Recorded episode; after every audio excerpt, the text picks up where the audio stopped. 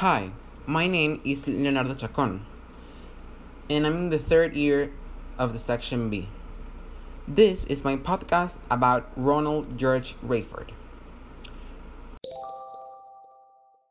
Ronald George Wreyford was a chemist and a British college professor that was awarded with the Nobel Prize in 1967. He was born in the 9th of November of 1897 in the city of Cambridge, located in the county of Cambridgeshire. He studied chemistry in the University of Cambridge.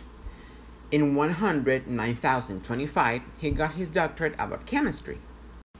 His scientific research surrounding photochemistry and chemical kinetics was done with the help of his colleague George Porter.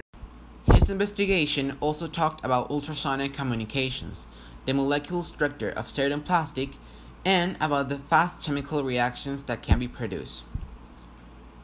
In 1967, him and his colleague were awarded with the Nobel Prize of Chemistry, thanks to his research. He died the 7th of June of 1978 at the age of 80. Thanks to his research, now we have the flash photolysis.